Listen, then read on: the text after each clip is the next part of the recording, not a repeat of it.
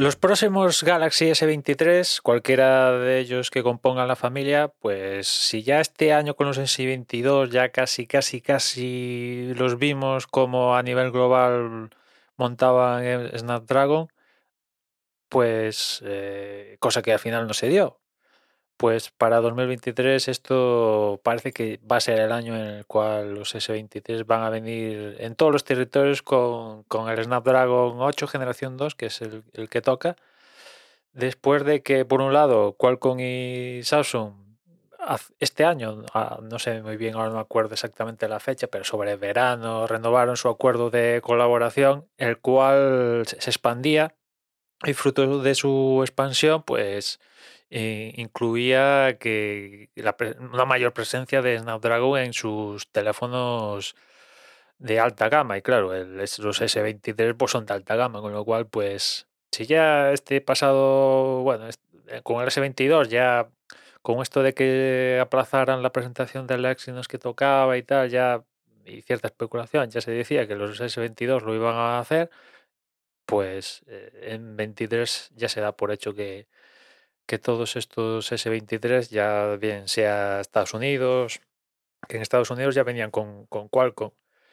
Europa, Asia y tal, pues todos van a venir con, con el Snapdragon de turno. Y en concreto se habla que, que este Snapdragon 8 generación 2 para estos S23 vendría a ser una versión con un poquito más de, de, de potencia, le podrían meter un poquito más de, frecuencia a, lo que es la CPU, pero bueno,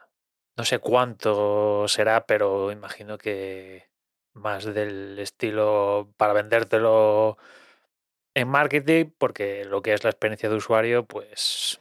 esto no se nota. A estas alturas de la película no se nota, ¿no?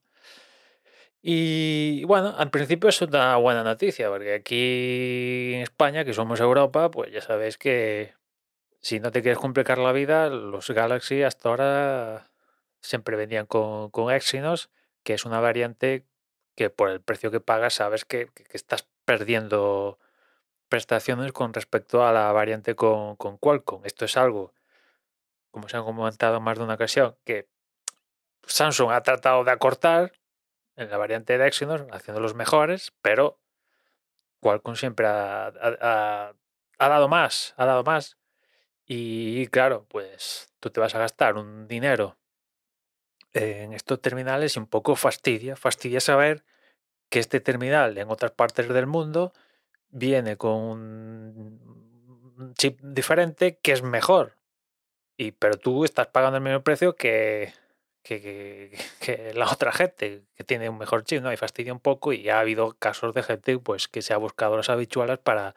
importar terminales de, Samsung donde tenían la variante con, con, Qualcomm. Pues bueno, que ya directamente vengan con, esto, pues para este tipo de gente, pues eh, genial. Después, claro, ¿en, ¿en qué nivel deja esto Samsung de cara a su entre comillas, independencia, porque digamos que ahora está totalmente, pasará a estar totalmente vendida con, con Qualcomm y,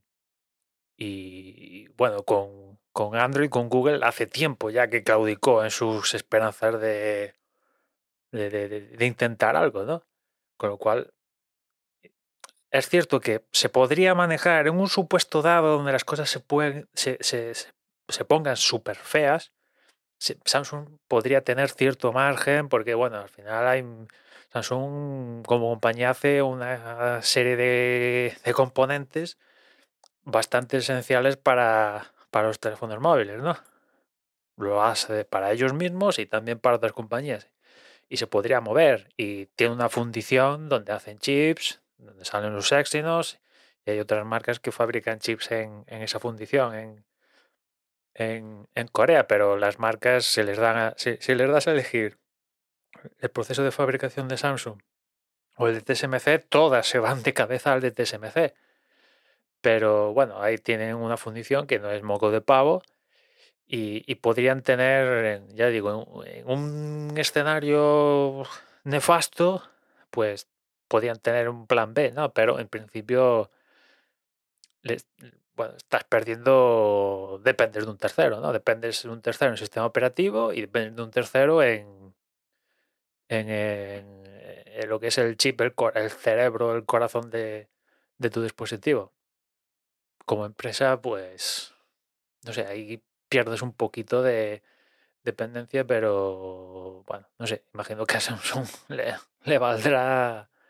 le valdrá la pena esto, ¿no? Desde luego lo que es Exynos, perder la presencia en uno de los, bueno, ahora ya familia de terminales por, por antonomasia en Android, pues yo creo que es un palo importante, ¿no? Con lo cual, pues no sé, imagino que para, para gamas medias, tablets, mm, algún ordenador basado en RM y tal, pues Samsung intentará darle vida a los Exynos que, bueno, pues eh, pueden tener vida en ese segmento, pero claro, de cara a la galería, ya no tener presencia en los S23, los eh, Fold, los Flip, que digamos que ahora a día de hoy componen la gama eh, tope de premium, digamos, de Samsung, pues pierde, pierde un punch, ¿no? En fin, veremos, veremos si a principios de ya de 2023, porque imagino que los S23 que deberían llegar en febrero, a más tardar marzo, ¿no? Por ahí deberían de, presentarse, pues veremos cómo llegan con en todos los países con estos Snapdragon Generación 2 y en concreto con una variante em, exclusiva de este chip para Samsung con un poquito más de, power, pero bueno, que de cara a la galería del marketing, porque como usuario no, no creo que se note absolutamente nada. Y nada más por hoy, ya nos escuchamos mañana, un saludo.